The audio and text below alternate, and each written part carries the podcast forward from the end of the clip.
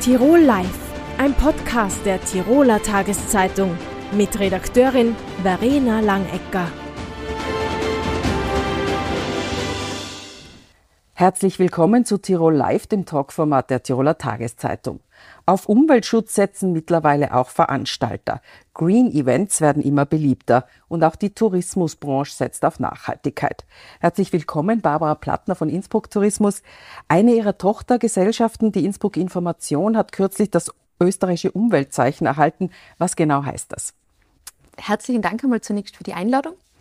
Äh, ja, wir haben mit der Innsbruck Information und Reservierung, äh, wo auch das Convention Büro angesiedelt ist, tatsächlich das Umweltzeichen, das österreichische erhalten.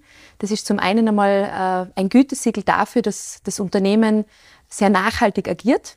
Und zum anderen ist es auch äh, unser ich sage jetzt einmal Schlüssel dazu, dass wir auch als Zertifizierungsstelle für Green Events und Green Meetings ähm, aktiv sein dürfen. Das heißt, ihr dürft auch überprüfen, ob eine Veranstaltung tatsächlich grün ist. Genau richtig. Und dürfen dann auch das entsprechend mit einem offiziellen Label auch ähm, auszeichnen und das erkenntlich machen und ersichtlich machen. Was genau ist denn ein Green Event, also ein grüner Event? Ähm, also der Kriterienkatalog ist äh, riesengroß. Also man muss sich vorstellen, das sind dann neun Kategorien, in denen geprüft wird. Und das reicht eben von, von Fragestellungen wie zum Beispiel Mobilität, also wie reisen die Teilnehmer zum Beispiel einer Tagung an oder ab. Äh, da ist natürlich die Zuganreise besser beurteilt wie die Anreise mit dem Flugzeug. Äh, dann ist ein anderes Kriterium, äh, auch ganz plakativ, äh, die Stärkung regionaler Wirtschaftskreisläufe. Das heißt, wird beispielsweise bei der Veranstaltung darauf Wert gelegt, dass äh, regionale Produkte beim Menü berücksichtigt werden? Kommt das Mineralwasser aus Tirol? Also ganz pragmatische Fragestellungen. Ähm, oder eine dritte, eine dritte Geschichte ist auch das Thema Abfallvermeidung. Oder wo, und wo nächtigen die Teilnehmer dieser Tagung? Das heißt, es wird eigentlich so diese gesamte Kette, die man, wenn man eine Veranstaltung besucht, geprüft, evaluiert. Und wenn man dann die Kriterien erfüllt, dann bekommt man das Zertifikat Green Meeting oder Green Event. Gibt es Zahlen, wie viele Events denn schon grün sind? Äh, ganz konkrete Zahlen liegen uns nicht vor, aufgrund der Vielfalt, äh, die einfach die Veranstaltungsbranche hat. Was wir wissen, äh, ist, dass einfach diese Nachfrage nach grünen Events immer, immer stärker wird. Das sind zum einen Kongresse, die mittlerweile sehr viel Wert darauf legen, sich zertifizieren zu lassen. Und es sind aber vor allem auch im Tagungsbereich, also im Firmentagungsbereich, auch Unternehmen, die tatsächlich eine Nachhaltigkeitsstrategie vorweisen müssen und damit auch die Verpflichtung haben, Events grün umzusetzen. Also Siemens hat beispielsweise als großer Konzern äh, in der Zukunft die Auflage, grüne Veranstaltungen umzusetzen. Gibt es da auch Strafen, wenn das nicht äh, umgesetzt wird? Ähm, ich glaube, das ist jetzt dann so in dieser Übergangsphase der EU Green Deal. Ähm, irgendwann wird es dann sicher auch Strafen geben. Und es wird ja auch eine Frage der Finanzierung in der Zukunft sein, ob ich als Unternehmen grün agiere, nachhaltig agiere, die verschiedensten Perspektiven der Nachhaltigkeit auch mitbedenke oder eben auch nicht. Mhm. Die Veranstaltungsbranche wurde ja während der Corona-Pandemie nahezu vollständig heruntergefahren. Wie geht es denn der Branche jetzt? Also es gab ähm, auch nach Corona dann, wo es dann wieder langsam losgegangen ist, einen ziemlichen Nachholeffekt. Also man muss sich vorstellen, im Bereich der Kongresse hat man ja einen viel längeren Planungshorizont. Also das drehen wir von zwei, drei, vier Jahren. Das heißt, die Veranstaltungen, die für 2020 oder 2021 geplant waren und nicht stattfinden haben können, die sind jetzt dann nachgeholt worden. Das heißt, wir haben jetzt ganz, ganz einen intensiven Veranstaltungs- und Kongressfrühling äh, schon hinter uns. Also wir sehen das zum Beispiel an unserer Kongressförderung, die wir als Innsbruck Tourismus auch auflegen. Äh, die ist jetzt zur, zum Halbjahr schon komplett ausgeschöpft. Wie kann denn die gesamte Tourismusbranche noch grüner und nachhaltiger werden? Denn äh, Nachhaltigkeit ist ja weltweit einfach überall ein Thema. Ich glaube, ein ganz wichtiger erster Schritt war, dass man die Nachhaltigkeit im Tourismusgesetz einfach wirklich festgehalten, niedergeschrieben und fixiert hat. Und ähm, jetzt ist es so, dass sich einfach alle Tourismusregionen ganz intensiv mit dem Thema beschäftigen. Und jede Region hat andere Startvoraussetzungen. Also Seefeld beispielsweise wurde jetzt ganz aktuell mit dem österreichischen Umweltzeichen für Destinationen bereits äh, ausgezeichnet. Da gibt es in Österreich, glaube ich, aktuell zwei davon, weil es einfach wirklich ein, ein herausfordernder Prozess ist. Äh, bei uns in der Region haben wir auch schon Unterschiede. Also am Mirminger Plateau oder im Inntal haben wir mit dem Harris Home, mit dem Hotel Schwarz, Biohotel Holzleiten oder mit dem Landhotel Stern schon viele, viele Leitbetriebe, die direkt in dieses Themenfeld der Nachhaltigkeit einarbeiten. Äh, in Kütei haben wir die Betriebe über die Biowärme schon äh, sehr grün mit der Energie abgedeckt. In der Stadt Innsbruck ist natürlich das viel, viel komplexer. Das heißt, jede Region, glaube ich, muss wirklich gezielt hinschauen, auch äh, kleinräumiger hinschauen, was kann man an welcher Stelle tun, wie kann man aktiv werden und dann Maßnahmen und Handlungen setzen, Projekte umsetzen. Und die Richtung ist ganz, also ganz, ganz klar, äh, wo es hingehen muss. Und das war, glaube ich, der erste wichtigste Schritt, also die Gesetzesverankerung.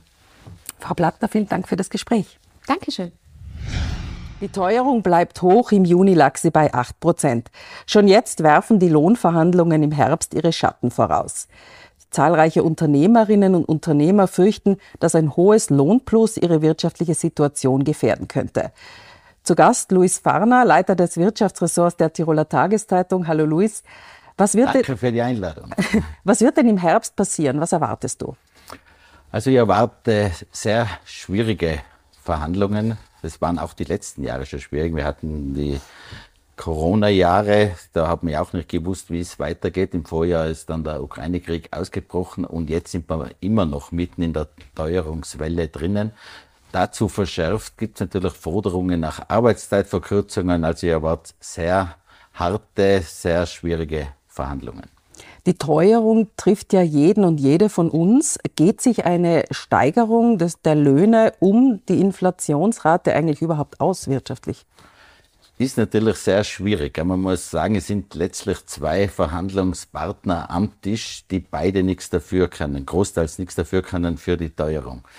Auch die Unternehmer haben höhere Kosten zu tragen, aber natürlich auch die Beschäftigten. Äh, beide wollen natürlich ihren Teil vom Kuchen, aber der Kuchen wird kleiner und deswegen werden die Verhandlungen auch so schwierig sein. Neben der starken Teuerung und der, des zu erwartenden starken Lohnplus derzeit ebenfalls immer wieder ein Thema ist die Arbeitszeitverkürzung, auch bei vollem Lohnausgleich. Wie soll sich das alles ausgehen wirtschaftlich? Das ist wahrlich eine gute Frage. Äh, wir haben ja derzeit auch äh, einen sehr großen Arbeitskräftemangel. Dazu eine Forderung nach äh, Arbeitszeitverkürzung, ob jetzt auf 35 oder gar auf 32 Stunden und das mit vollem Lohnausgleich. Das war eine massive Lohnerhöhung quasi oder Kostensteigerung für die Betriebe. Das zu einer Lohnerhöhung dazu wird sich aus meiner Sicht nicht ausgehen. Wie kann denn eigentlich dieser Teufelskreis durchbrochen werden? Müssen die Unternehmerinnen, die Unternehmer in den sauren Apfel beißen und quasi immer die Löhne nach der Inflationsrate anheben oder sollten die Gewerkschafter zu, sich zurücknehmen und moderate Lohnplus einfordern? Äh, ganz, eine ganz schwierige Frage. Es wird quasi wie sowas wie einen nationalen Schulterschluss brauchen, auch gemeinsam mit der Politik. Äh, Im Vorjahr ist die Gewerkschaft da gewesen und hat gesagt, uns interessieren die staatlichen Fördermaßnahmen nicht. Wir wollen einen, zumindest einen Ausgleich für die Inflation obwohl es ja auch Milliarden Hilfspakete gegeben hat. Zum einen auch verständlich, aber dieses äh, Auf, Hinauftreiben äh, der Lohnabschlüsse ist natürlich letztlich auch gefährdet, weil wir haben schon ein bisschen eine Lohnpreisspirale. Die Löhne steigen, dann steigen wieder die Preise, durch die Preise wieder die Löhne. Diesen äh, Kreislauf müssen wir irgendwie durchbrechen. Wann wird denn mit einer Entspannung dieser Situation gerechnet? Wann wird denn mit einer, einem Abflachen der Inflation gerechnet?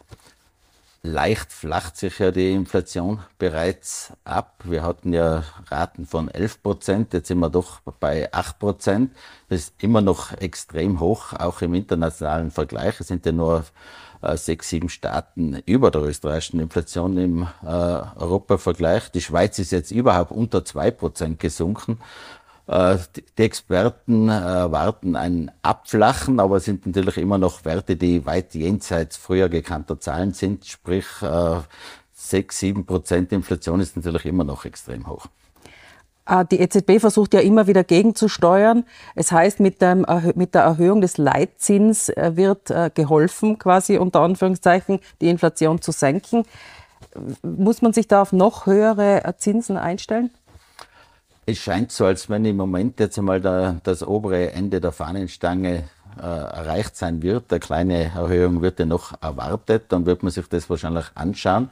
Auszuschließen ist es natürlich nicht. Äh, in den letzten Jahren hat man mit der Geldschwemme natürlich die Teuerung, die Inflation richtig befeuert von der Europäischen Zentralbank, weil etwas, was quasi nichts wert ist, wie Geld das in die Menge zu werfen, befeuert die Inflation, ganz klar.